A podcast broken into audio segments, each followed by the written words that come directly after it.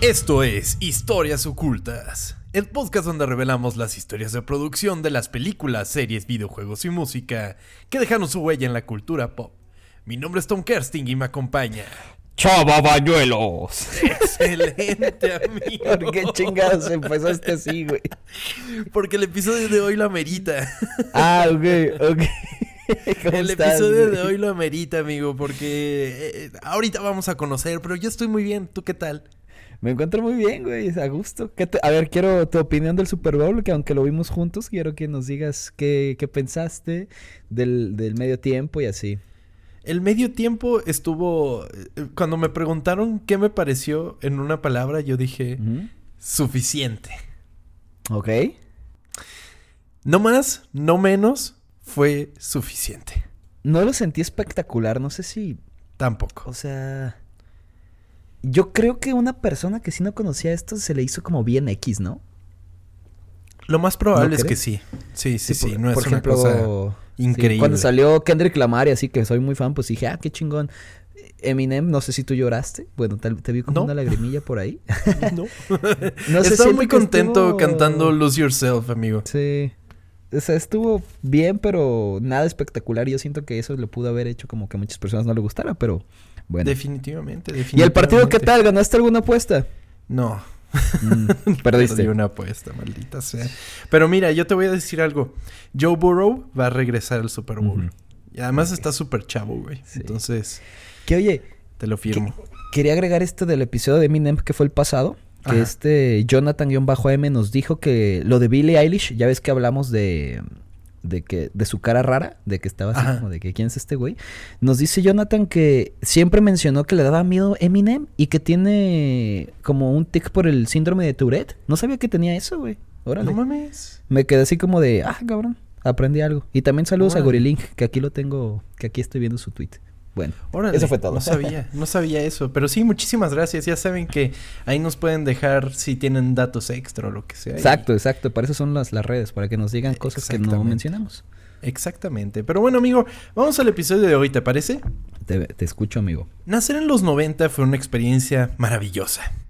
En gran parte por la gran cantidad de caricaturas y series animadas que vimos. Y no estoy hablando solamente de los programas nuevos que constantemente se estrenaban, sino también de las retransmisiones que los canales ofrecían de programas que hoy tienen estatus de legendarios. Entre ellos se encuentra uno de los shows más representativos de la década y que forjó no solo una estética y una tendencia, sino a millones de niños que crecieron para convertirse en inadaptados. Esta es la historia oculta de X-Men.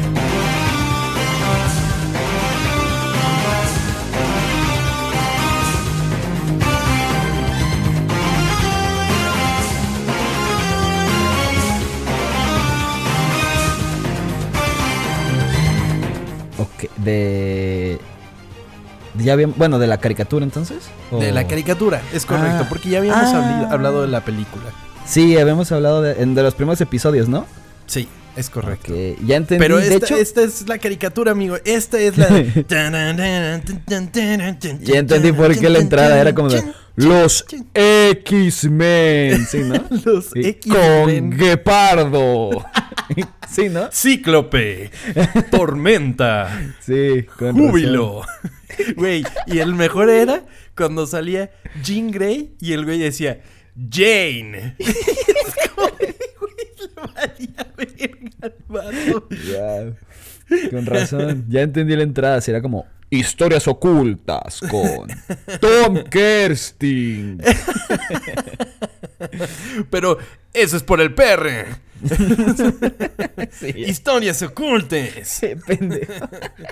Pero bueno, amigo, vamos Ay, a hablar de X-Men en este episodio, amigo. me ¿Tú parece. veías la caricatura de los 90? Cuéntame. No, güey. O sea, estaba. Maldita sea. Es que espérame. Es que yo como que tenía un contrato firmado con Nickelodeon, güey. Exclusividad. Ajá, era como exclusividad, güey. Y, Y no le cambiaba. Este estaba creo que en Fox, en Fox, En Kids. Fox Kids, Sí, ¿verdad? correcto, sí. O sea, yo para entrar a ese canal era uf, imposible casi casi, güey. Yo no le cambiaba a Nickelodeon, así que muy pocas cosas las vi. Pero tengo muy, muy en la mente el, el intro. O sea, me acuerdo mucho del Sí, intro claro. y me daba mucha risa. No sé por qué, Eh, El intro ya platicaremos del intro. Vamos a guardarnos el tema del intro. Vamos a guardarnos el tema del tema para hablar de lo demás. Pero yo sí era muy fan. O sea, aún, o sea, yo creo que a un lado de Spider-Man, de la, la serie también animada, era de las cosas que más me gustaba ver. Y nunca le pude dar como. eh, nunca la pude ver así como Dragon Ball, por ejemplo, que me echaba episodio tras episodio de qué pasaba una cosa después de la otra. Pero la podía ver así como de, ah, pues está chido. O sea, la dejaba, ¿no? Y justamente porque de alguna manera se sentía como que era el mismo universo de la de Spider-Man y que de alguna manera confirmaron, pero bueno, es, es, es toda una cuestión allí. eh, la- las bondades de que una misma cadena hiciera el- el- las caricaturas. Pero sí, prácticamente, amigo, esta caricatura es uno de los grandes elementos que me hicieron ser un gran admirador de los cómics. Y cabe destacar, no soy el más ávido fan de X-Men para nada. O sea, yo me dediqué a Spider-Man. Sí. De que conozco cosas de X-Men, pues sí, las conozco porque son muy importantes en la historia del cómic. Y también pues en la historia de la animación por televisión. Y eso es lo que vamos a ver hoy. Ok, te escuchamos entonces. Pues amigo, para contar la historia de los X-Men es necesario recapitular y hacer un poco de memoria de algunos de los individuos que ya hemos mencionado en este programa. Sin embargo, conoceremos más a fondo algunos detalles que no podemos dejar de lado. Como todos los episodios, ¿no? Prácticamente estamos ya hemos tenido tantos episodios que pues ya se conectan nuestros episodios, es Sí. como el MCU prácticamente. Muy bien. Para finales de los 80, si bien Disney no se encontraba en un buen lugar con respecto a sus películas animadas, las series para televisión y particularmente su canal Disney Channel se encontraban mejor de lo que esperaban con programas como DuckTales. DuckTales era Pato Aventuras, Pato Aventuras. ¿no? Ok. ¿Te gustaba esa madre? Sí, o sea, ya, ya, o sea, yo la veía como, ah, pues es caricatura viejita, ¿no? Está padre. Sí. Sí, divertido. Yo tenía unos monitos que me daban como en McDonald's y me gustaban mucho. ¿Ah, sí? Y los ponías Sí. a jugar fútbol. Sí. como un hombre. Un hombre. Un hombre. Sin embargo, varios de estos programas eran transmitidos por estaciones operadas por Fox, como lo era el canal KTTV de Los Ángeles. Pero para 1988, Disney compró la estación de Mm, televisión independiente KHJTV en Los Ángeles, la cual era rival regional de Fox. No mames. Disney toda la vida, ¿verdad? Desde siempre compran mamadas increíble. Es, eh, es algo que ya es una estampa de ocultas, ¿no? Sí. Y entonces llegó Disney y lo compró. sí. o sea, compró a la competencia de Fox. Eh, compró el canal que es competencia de lo que era Fox, es correcto. Y ahora Ujú. compraron Fox, imagínate. y ahora compraron Hijos Fox, de la verga. Bueno. Los nuevos propietarios de KHJTV querían que DuckTales se transmitiera por su canal, o sea, la, la cadena de Disney quería que en Disney se transmitiera DuckTales, quitando los derechos de televisión local de la serie animada a Fox. Uy. Se Ahora-. Sí, se emparraron muy cabrón, porque ¿cómo es que se da este trato? O sea, ¿por qué verías caricaturas de Disney en Fox? O sea, algo que es- sería impensable hace unos años, ¿no? Sí. Eh, pero lo que pasaba es que eh, Michael Eisner, quien era CEO de Disney para ese momento, eh, ese güey había tenido buena relación con el que era CEO de Fox. Entonces le dijo, ah, pues te paso unas caricaturas, ¿no? Pero esto fue así como de, no mames, en la vida. ok, o sea, eran Así muy es. compas y se intercambiaron caricaturas. Bueno, más bien Ajá. le prestó. Sí, sí, sí. O sea, Fox quedó así como de Disney, pues, ni lo topo, güey. O sea, ya. Ok. Furioso por el incumplimiento de contrato, Fox sacó DuckTales de todas las otras estaciones de su propiedad. Órale. O sea, solo no la podían pasar en Los Ángeles. Y dijeron, a la verga, de todos nuestros canales. o sea, hicieron berrinche. Sí, prácticamente. Esto incitó a que Fox comenzara a producir su propia programación infantil y así es como surge Fox Kids. Ok, a ver, ¿me puedes mencionar algunas caricaturas que serían en Fox Kids para... Ok, en Fox Kids aquí en Latinoamérica, Ajá. ¿verdad? Sí, sí, sí. En Fox Kids podías ver, obviamente, X-Men, Spider-Man, podrías ver Spider-Man sin límites, podías ver Digimon, podías ver. Monster Rancher, podías ver. eh, ¿Cómo se llamaba esta? Code Lyoko. Eh, no sé, podías ver la Copa Fox Kids, amigo. Ese sí la veía, ahí sí le cambiaba. Pues sí. Y, y Fox Kids, la neta, eh, para mí era muy importante. O sea, al ser un güey que le gustaban. Un güey, un niño. que le gustaban los, los, los- los superhéroes y cosas así. Pues Fox Kids estaba más encaminado a esa onda. O sea, Nickelodeon Sí. era más la onda cartoons. Y bueno, y ni hablar de Cartoon Network, que me gustaba muchísimo. Todo me gustaba. Era un, chavo- un niño que veía mucha televisión. Por eso creo que hago lo que hago ahora. ¿no? Pero, claro. Pero, pero Fox Kids tenía este elemento que era más como heroico, ¿sabes? Tenía su factor. Aquí están los superhéroes. Aquí están las aventuras que estás necesitando. O sea, era lo que más veías, o sea, ¿era tu favorito? Yo creo, no sé, amigo, es, es, es difícil decirlo porque veía muchísimo las otras cosas. Yo lo que hacía mucho, a mí me gustaba jugar con Legos, entonces como que dejaba la tele puesta y jugaba Te con Legos y... Ajá, sí, sí, sí. De hecho, ¿sabes qué caricatura también era muy importante? Bueno, no sé si eso ya fue cuando se convirtió en Jetix, pero los padrinos mágicos, creo que ya fue hasta Jetix. ¿Los padrinos mágicos salían en Jetix? Sí, claro. Es que, neta, no eran, es que... Es que son de Nickelodeon, pero aquí en México, por alguna razón, salían en Fox Kids. Quizás eso es parte de una historia oculta que quizás en Sí, un futuro porque- platicaremos. Porque también en Disney llegaron a salir, ¿no? sí, Según sí, yo. sí. Sí, no sí, mames, sí, entonces es a- interesante. En algún momento vamos a hablar de los padrinos mágicos. En algún momento, sí, no nos la expolien. Por favor. o sea, vamos a guardarnos esos datos para investigarlos para el episodio de los padrinos mágicos. Pero Te van a empezar a, a amenazar. De que Tom, si no lo sacas en un mes, aquí te van los datos más duros. es correcto, pero ya va a haber episodio de los padrinos mágicos Muy bien. Pues bueno, entonces eh, Fox ya hizo su berrinche, dijeron vamos a hacer Fox Kids, pero ¿qué era Fox Kids, amigo? No era como tal un canal como lo era aquí en Latinoamérica. Fox Kids era un bloque de 30 minutos por día, entre semana, de lunes a viernes, y de 3 horas los sábados por la mañana. Ok. Es esa famosa, es, es, es como ese, es algo muy impregnado en la cultura americana, las caricaturas de sábado por la mañana.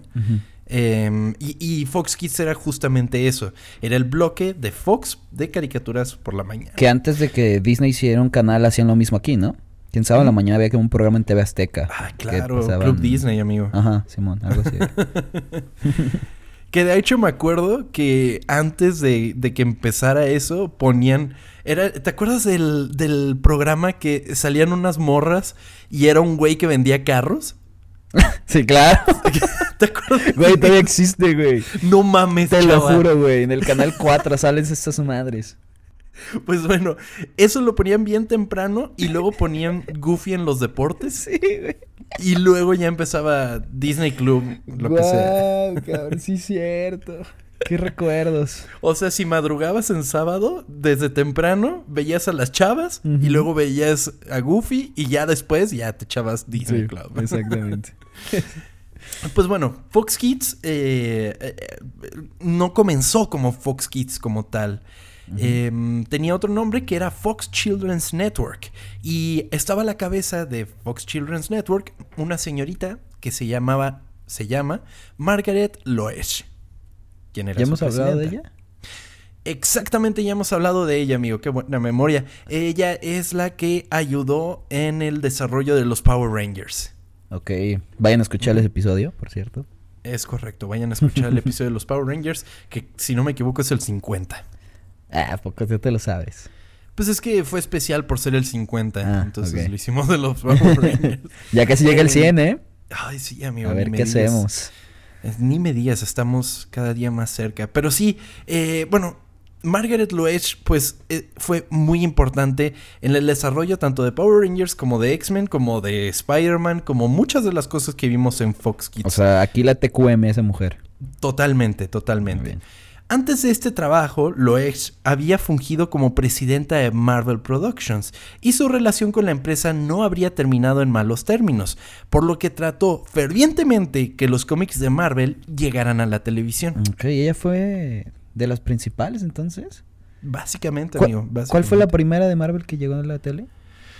Ah, pues me quiero pensar que era la del Capitán América, Hulk, Iron Man y Thor. Que era horrible, güey. Era una cosa asquerosa. Si la de Spider-Man era fea, esta era fea con F de foco fundido en mayúscula, amigo. Porque era como. Los personajes no se movían, era como imágenes estáticas. Y luego, como que las bocas bien raras de los personajes y cosas así. Era horrible. Pero no creo que ella hubiera llegado a esa parte. Creo que fue a principios de los 80 que llegó. Entonces, más bien fueron la- las ondas como El hombre araña y sus increíbles amigos. Y cosas así. Me encanta el cambio de voz. Amigo, forjado por la televisión Sí, de los claro. 90. uno, de, eh, uno de estos múltiples intentos sería en 1989, cuando en conjunto con Marvel lanzaría un piloto de la serie animada basado en uno de los productos más populares de la Casa de las Ideas, los X-Men. ¿Se eran muy grandes en esa época? Eran enormes, amigo, enormes. Y siguen siendo bastante grandes, pero en los 90 eran, eh, fue su auge durísimo, porque eh, eh, la, la gente se sentía muy identificada con los X-Men.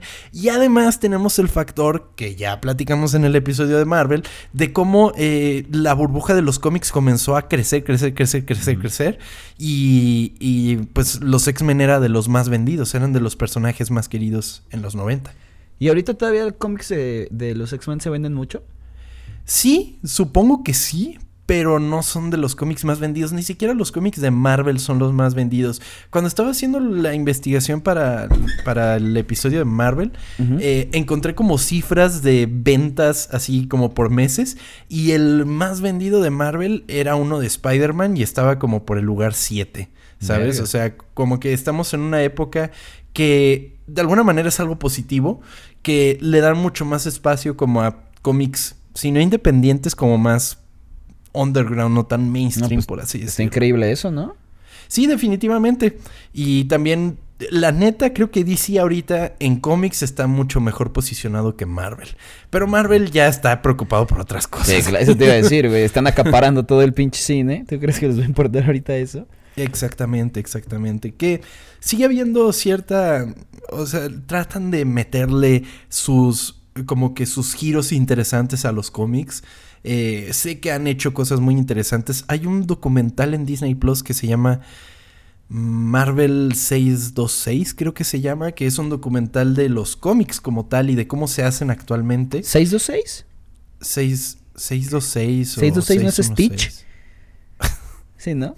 Experimento 626. Pero además me va a ir de la chingada porque ¿que no eres súper fan de Marvel? ¿Cómo no sabes en qué tierra se desarrolla Marvel? Porque es en la tierra en la que se desarrollan los cómics de Marvel. Pero bueno, vean ese documental, está súper chido, como que tiene varios episodios muy interesantes y hay uno que es de cómo se escriben los cómics. Pero bueno, regresando a eso. Este piloto, que estaba trabajando Loesch en hacerlo, pues iba a ser en producido en parte gracias a Robocop. ¿A Robocop? A Robocop, amigo. ¿Por qué Robocop? Había una caricatura de Robocop, ¿ok? ok. Y, la, y la producía Marvel, esa caricatura. Entonces, pues, ¿qué es lo que pasa? La serie de. la serie Robocop The Animated Series se ahorraría un episodio de su producción para dedicar el presupuesto de este en el piloto de Pride of the X-Men, que sería el. El episodio piloto de X-Men, ¿ok? Ok. se, se decidió que este piloto fuera animado por Toei Animation y sería estrenado el 16 de septiembre de 1990, siendo prácticamente aclamado por la crítica por su animación Toy Animation es. japonesa. Hijo de la Güey, siempre es Japón, Spielberg, este. mencionando otros episodios y. Y la palabra Amigo, ya- verga. Eso se, ya- eso se trata ocultas, güey. Amigo, ya llegamos a ese punto de, de ser meta. O Sí. sea, community nos la pela. Exactamente. Sin embargo, a pesar de las alabanzas de las- la serie animada que lanzaría este piloto, jamás llegó a producción debido a los problemas financieros que comenzó a sufrir Marvel a principios de los 90. Y si usted quiere saber por qué, vaya a escuchar el episodio de Marvel, que no sé cuál es. El episodio 67. Ok. Muy bien, vaya a escucharlo. Es increíble, la verdad. Los dos episodios de Marvel son muy chidos, vayan a escuchar. O sea, ¿es 67 y 68? Eh, sí, es correcto. Ok. Un par de años más tarde, cuando Loex llegó a, a Fox, convenció a los altos administrativos de la cadena para que se desarrollara una serie animada de los mutantes, poniendo así en riesgo su carrera. ¿Y por qué digo que puso en riesgo su carrera? Porque pues entraba a un nuevo lugar y luego luego era como de que, ¿por qué no hacemos esto? Pues- ok, y si no funciona, ¿qué te hacemos? Y, ah, verga. Pues eso es ser chingona, ¿no? Se totalmente, totalmente. Los pantalones bien puestos. Ah, neta. En esta ocasión tendría mucha más precaución con la serie y traería, para que la apoyara en el proyecto, a un viejo conocido de este programa, Jaime Saban. Que es el güey que hizo los Power Rangers, ¿no?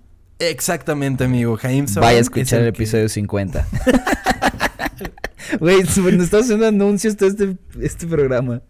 Oye, oye, oye, llegaremos a ese punto en el que vamos a hablar de los anuncios y pues nos van a tener que dar la razón. Saban por su parte subcontrató a la productora Grass para que llevara la animación de la serie. Sin embargo, esta no tenía suficiente personal para producir la serie de manera interna, por lo que Grass empleó al personal creativo, escribió, diseñó cada episodio y además dibujó los storyboards. Pero no. ¿Cómo? Ujú. ¿Cómo, cómo, cómo? O sea, Saban contrató a una productora y esa productora contrató más personas. ¿O cómo? No, no contrató más personas, eso es lo que vamos a ver. Es como de que ellos dijeron, güey, no podemos, no tenemos suficiente gente para hacer la animación. Eh, ¿Qué pedo? Solo podemos hacer la parte que no es animación. Entonces, para la animación se contrató al estudio surcoreano Acom para animar los episodios. Sin embargo, la producción del primer episodio no fue sencilla debido a retrasos con la grabación de voz y de doblaje. Sí, pues no puedes animar sin doblaje, ¿no? Es correcto, porque, pues, ¿qué animas? Pues sí. Luego sale todo desfasado, ¿no? Es como, ok. Sin Oye, pero esto, esto debe ser un desvergue. Se estaban mandando todo, o sea, material entre un chingo de gente Es correcto. y no se perdía sí, sí. nada. No, amigo, no. Eso es una práctica que ya tenía tiempo haciéndose. Ok. Sí, sí, sí. Pues bueno, eh, el estudio estaba consciente de que debían hacer algo por presentar a los personajes de manera interesante y llamativa para un público que quizás no tenía idea de lo que estaba viendo. Por lo tanto, los créditos de apertura fueron clave para construir el reconocimiento de los personajes. de lo que hablamos al inicio, el pinche intro, ¿no? correcto, Es que es está... Digo, yo que no la vi, me acuerdo del intro. O sea, les quedó bien. con Cíclope, Guepardo, Titania, Tormenta, Bestia, Gambito, Júbilo, Jane y el Profesor X. Pero es que, eh, o sea, la música es emocionante y es súper memorable cómo salen todos los personajes en la situación más noventera que te puedes imaginar con Sí. los logos así enormes y con el güey diciendo los nombres de cada uno. Era una idea increíble Sí. y hasta hoy día se mantiene siendo increíble. Oye, ¿y Wolverine sigue llamándose Guepardo? Guepardo. O sea, ¿se sigue llamando así? Pues es que Guepardo pasó por varios nombres. O sea, Guepardo creo que en un, que en un principio comenzó llamándose Glotón. Verga, y nos quejamos de Lobesno, güey. Luego fue pedo. Lobezno, luego fue Guepardo y finalmente dijeron, ay güey, ponle Wolverine, ya. Pues sí. es que a ver, ¿cuál sería la, la traducción literal? no, no, no, pero el ¿No? Wolverine es una... es O sea, un- ¿Wolverine sí existe? Sí, es Sí, algo? claro, el Wolverine es un animal, amigo. No mames. Sí. No, a ver. Mira, el, el Wolverine como tal es un glotón. ¿Qué, chingas es un glotón, güey? En Wolverine, güey. ¿Pero qué es eso, güey? No mames, sí existe, güey. Mamífero diciendo. carnívoro de la familia Musteli. ¿Qué es esa madre? Mustelidae. Güey, está horrible. Ay, güey. ¿y quién tú Literalmente, Wolverine- glotón? Güey, ¿Wolverine está inspirado en esta madre? ¿Sí? A la madre, esto sí no sabía. Es como un oso chiquito, ¿no? Sí, es como, ha de ser como de la familia de los osos, ¿no? Wow. Wow, y sí se llama glotón, increíble. Sí, entonces la traducción eh, oficial debería de ser glotón. No, pues. pues. No, gracias. Este- ah, bueno, también Gulo Gulo es su otro nombre. Güey, qué terrible, ¿no? Sí, Imagínate, Wolverine. Ahí viene Gulo Gulo. No, sí, no. ¿Y, qué, y por qué de dónde sacaba un guepardo? No entiendo. pues... Amigo, ¿por qué me cuestionas a mí de esas cosas? Perdón, pero es que. No sé, no lo esperaba, no me esperaba un animal así. Pero bueno, estaba increíble cuando salía Gulo Gulo, Tormenta, Júbilo, ¿Cuál era tu, tu X-Men favorito? ¿O cuál es? Titania. No mames, Titania, güey. Madre Titania. santa. A ver, déjame buscar la titana. Es Rogue. Ah. que de hecho se hizo muy famoso un meme que está. No me acuerdo quién es el. Creo que es Apocalypse. Y está como. Y está peleándose como con Rogue. Y de repente Rogue se cae como enfrente de él, güey. Y la toma es así, la, espal- la espalda baja de Rogue, así todo lo que da, güey. No, pero así. Donde la espalda comienza a perder su nombre. Pero así enorme. Y es como de, güey, ¿neta? Y tú de. mm, mm.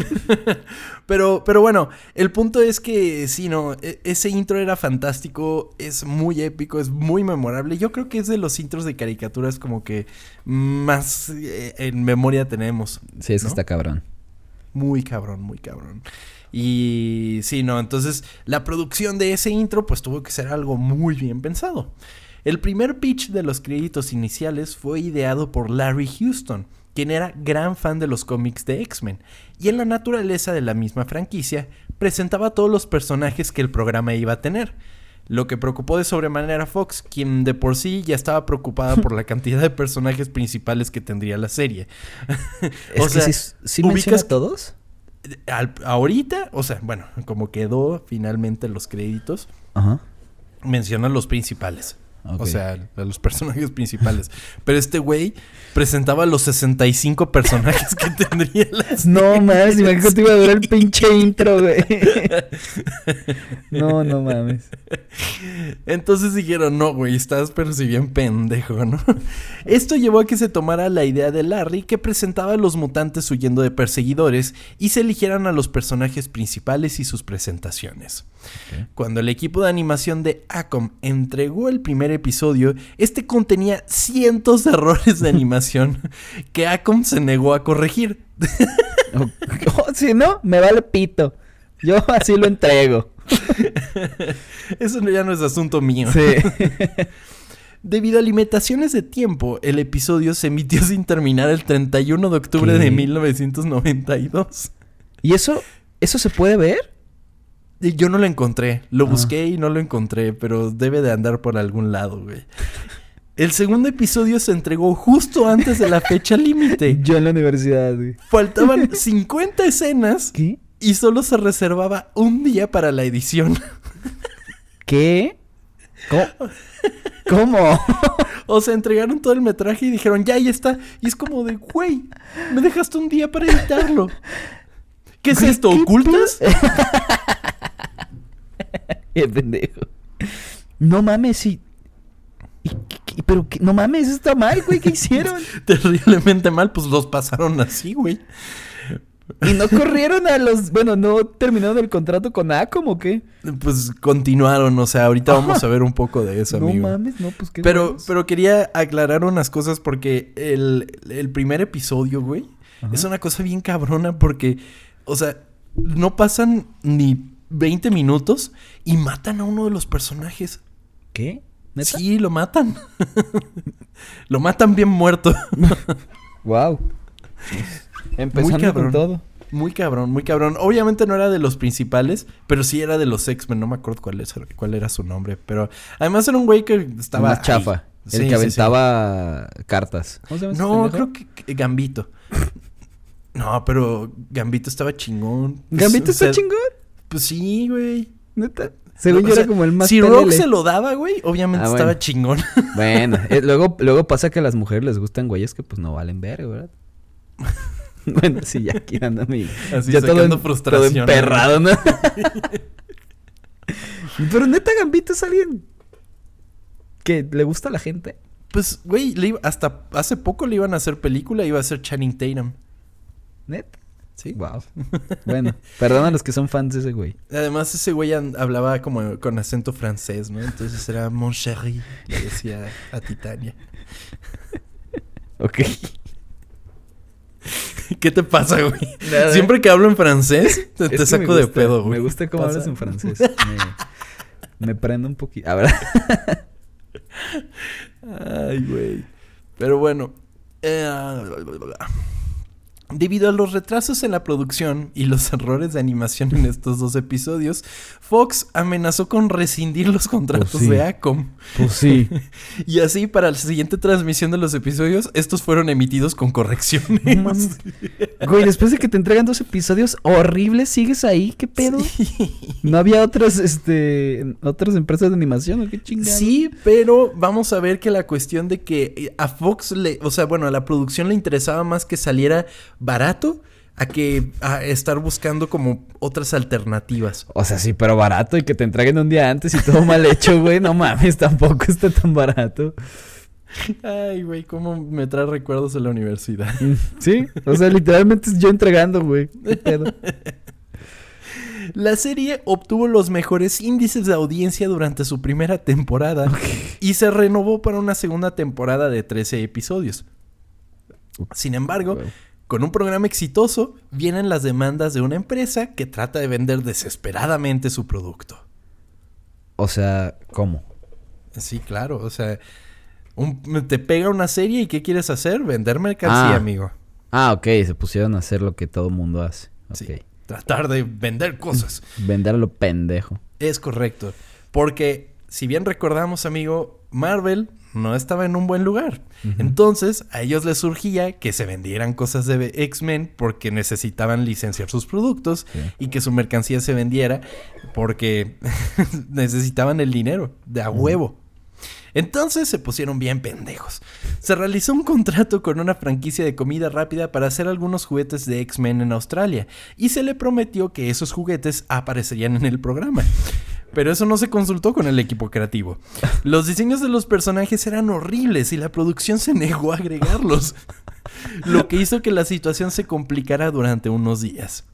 La producción continuó firme bajo el pensamiento de que si cedían una vez, se verían obligados a ceder a cada una de las exigencias. Güey, te dan un desmadre. Sí. ¿Qué pedo? O sea, ¿los juguetes querían meter literalmente el juguete o el, El juguete. No, el juguete. O sea, querías que que, apareciera el, personaje estuviera jugando con su juguete. Ajá, ajá. Así de descarado, güey. De que, mmm, qué rica sabe esta hamburguesa. McDonald's, mmm. ¡Qué rica hamburguesa! Me encanta. no mames. ¿Te imaginas a Guepardo así de...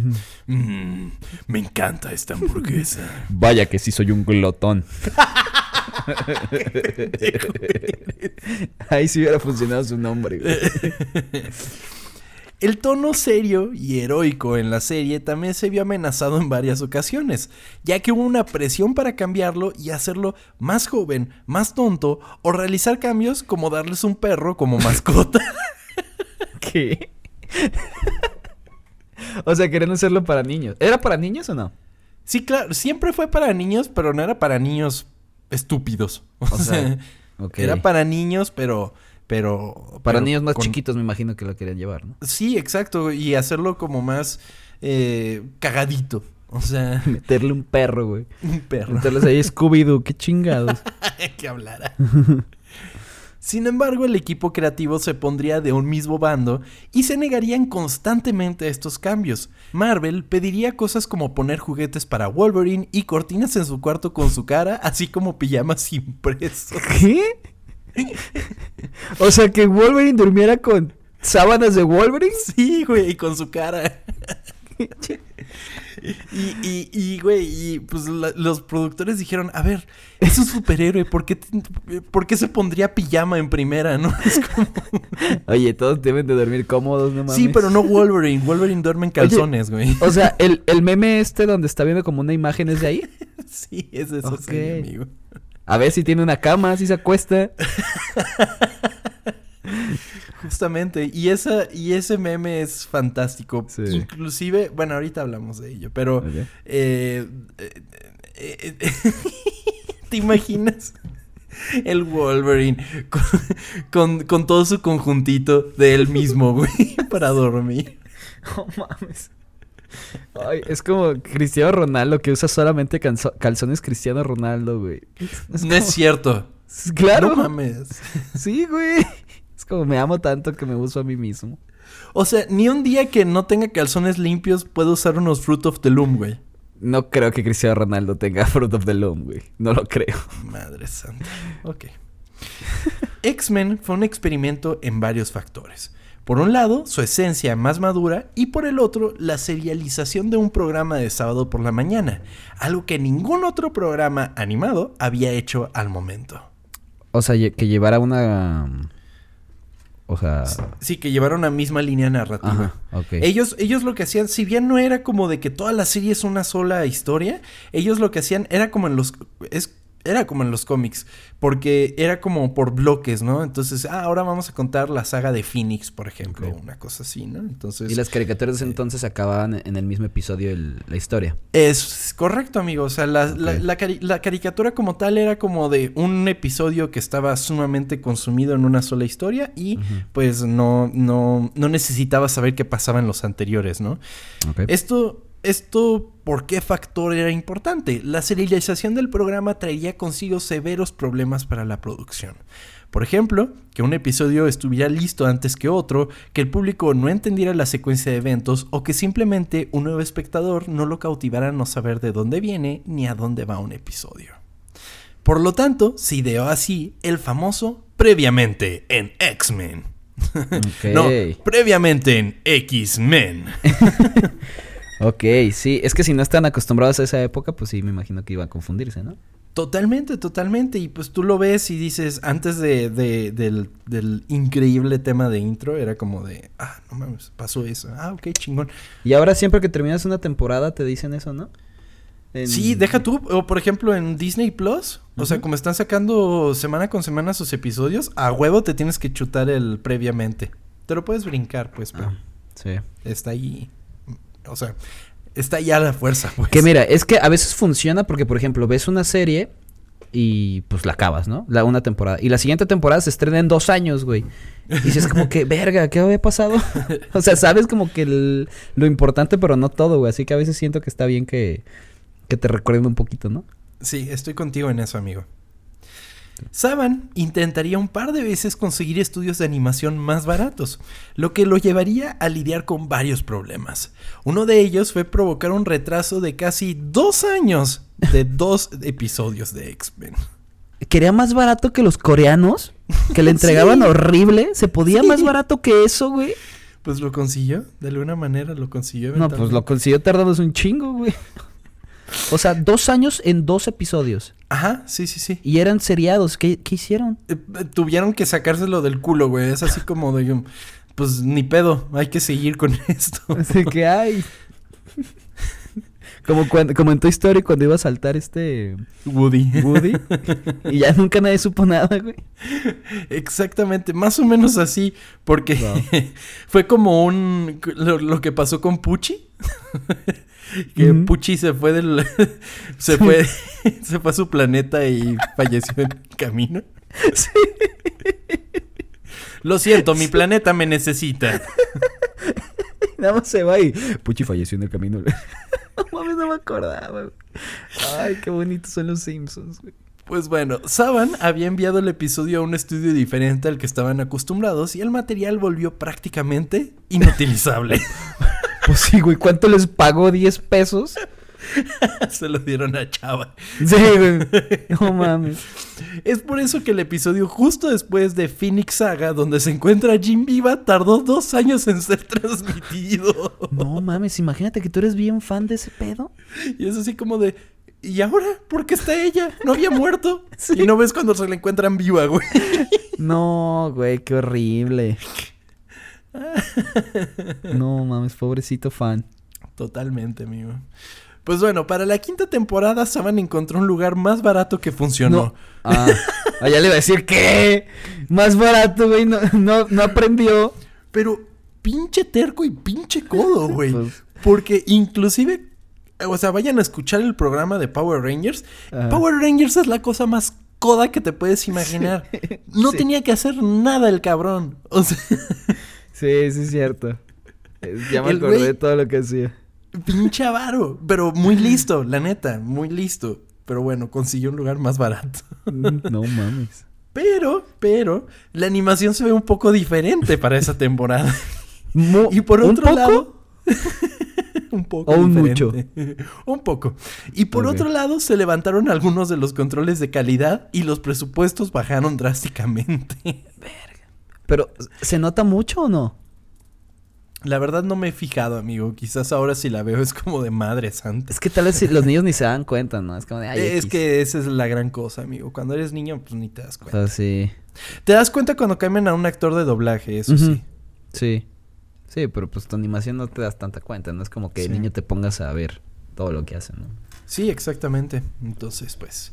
Pues bueno, los presupuestos bajaron para esa temporada. Así que X-Men terminaría luego de las cinco temporadas en 1997 con un total de 76 episodios. Siete más de los que había sido planeada en un principio. ¿Por qué más?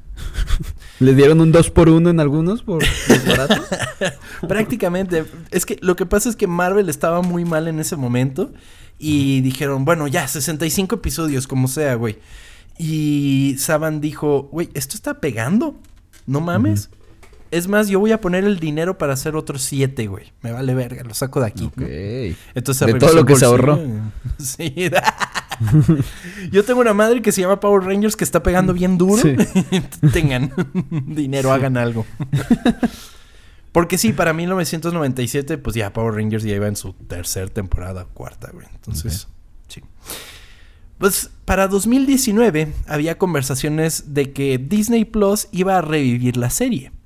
En noviembre de 2021 se anunció que un reboot titulado X-Men 97 se estrenaría en el servicio en 2023 y que continuará con la trama de la serie original.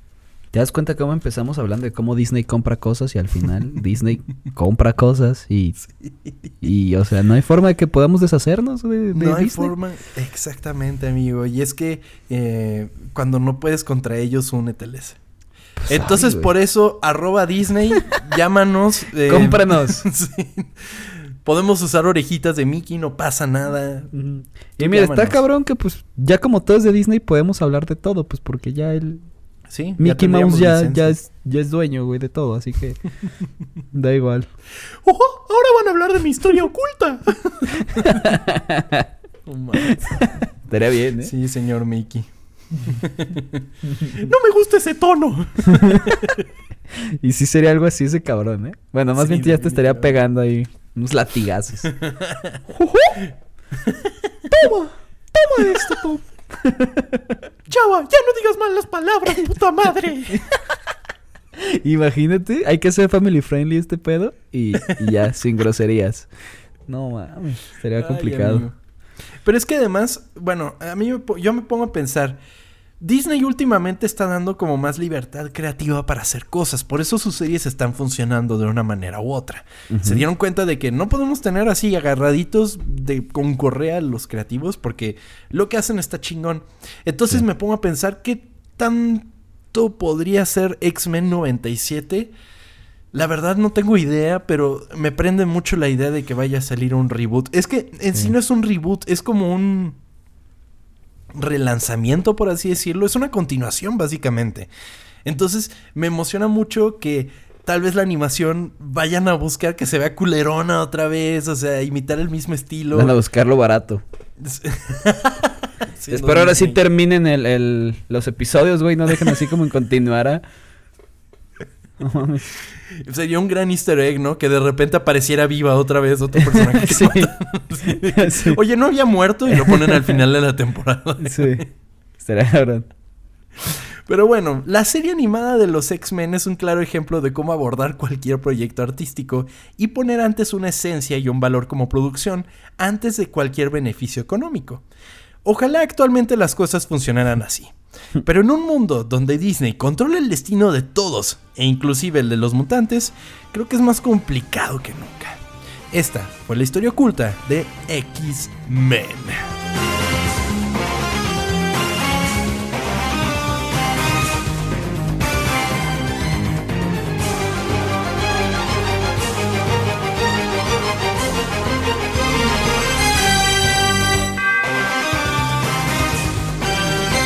Yo creo que ese, esas últimas palabras no pudieras haberlas dicho si nos comprara Disney, ¿eh? Pero sí. Amigo, como tú no dices... cosas baratas, güey. ¿Cómo? Que no, no se vayan siempre por lo barato, luego vale madre, ¿no? No, no, no, definitivamente no. Por eso eh, eh, paguen siempre a sus creadores y, y sí, o sea, la neta no es fácil hacer eh, una producción animada, no es fácil luchar contra, contra los...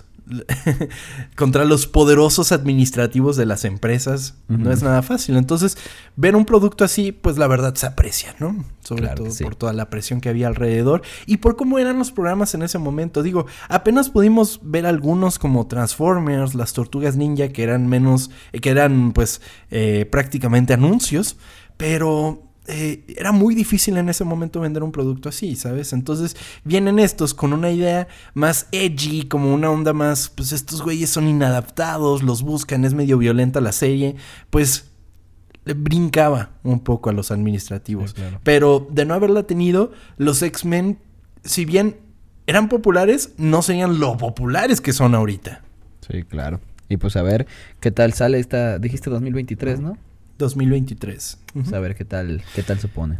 Que pues ahora al parecer ya se van a meter con los mutantes en el MCU. Entonces va a estar interesante también. ¿Tú todo te eso. meterías con la, con la mutante? Haré como que no preguntaste nada. Recuerden suscribirse en Spotify o en el servicio que nos estén escuchando. Si nos escuchan en Spotify, háganos un paro, déjenos nuestras cinco estrellitas, no sean gachos. Eh, compártanos, por favor, así llegamos a mucha más gente. Bienvenidos a todos los que nos escuchan por primera vez o lo que sea. Y pues nada, nos pueden seguir en redes sociales como arroba ocultas, ocultas con doble O, porque somos muy cool en este podcast. Subimos memes muy chidos. Eh, la verdad, Culti a veces se pasa de lanza con nosotros, pero, pero está chido. Y pues nada, amigo, también arroba tom-kersting y Chava lo pueden encontrar en... Eh, Chava Banuelos o Banuelos Chava. Y este, síganos en Twitter porque a los. ¿Cuántos dijimos? ¿Mil seguidores? Eso era, oferta de una sola semana. amigo. No, no, no, no, no. Mil solo segui- esa semana. Tal vez en el pecho no, pero en alguna parte de tu cuerpo vamos a, te vas a tatuar Spielberg. o una SS y puede ser como Steven Spielberg, Salvador, este... O, o- o la Unión Soviética, ¿no? Sí, Este. También.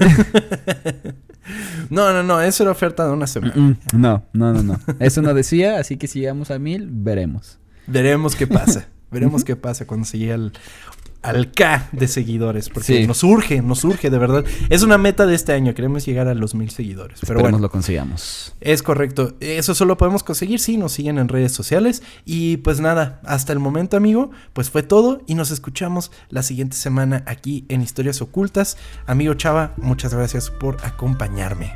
Amigo Tom, gracias por platicarme una historia oculta más. Gracias a todos. Nos vemos. Adiós. Bye bye.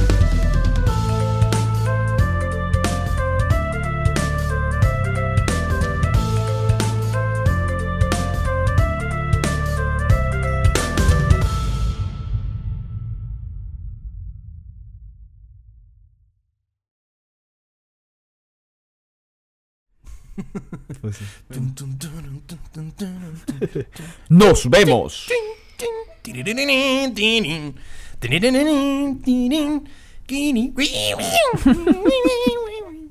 Haces una buena guitarra, ¿eh?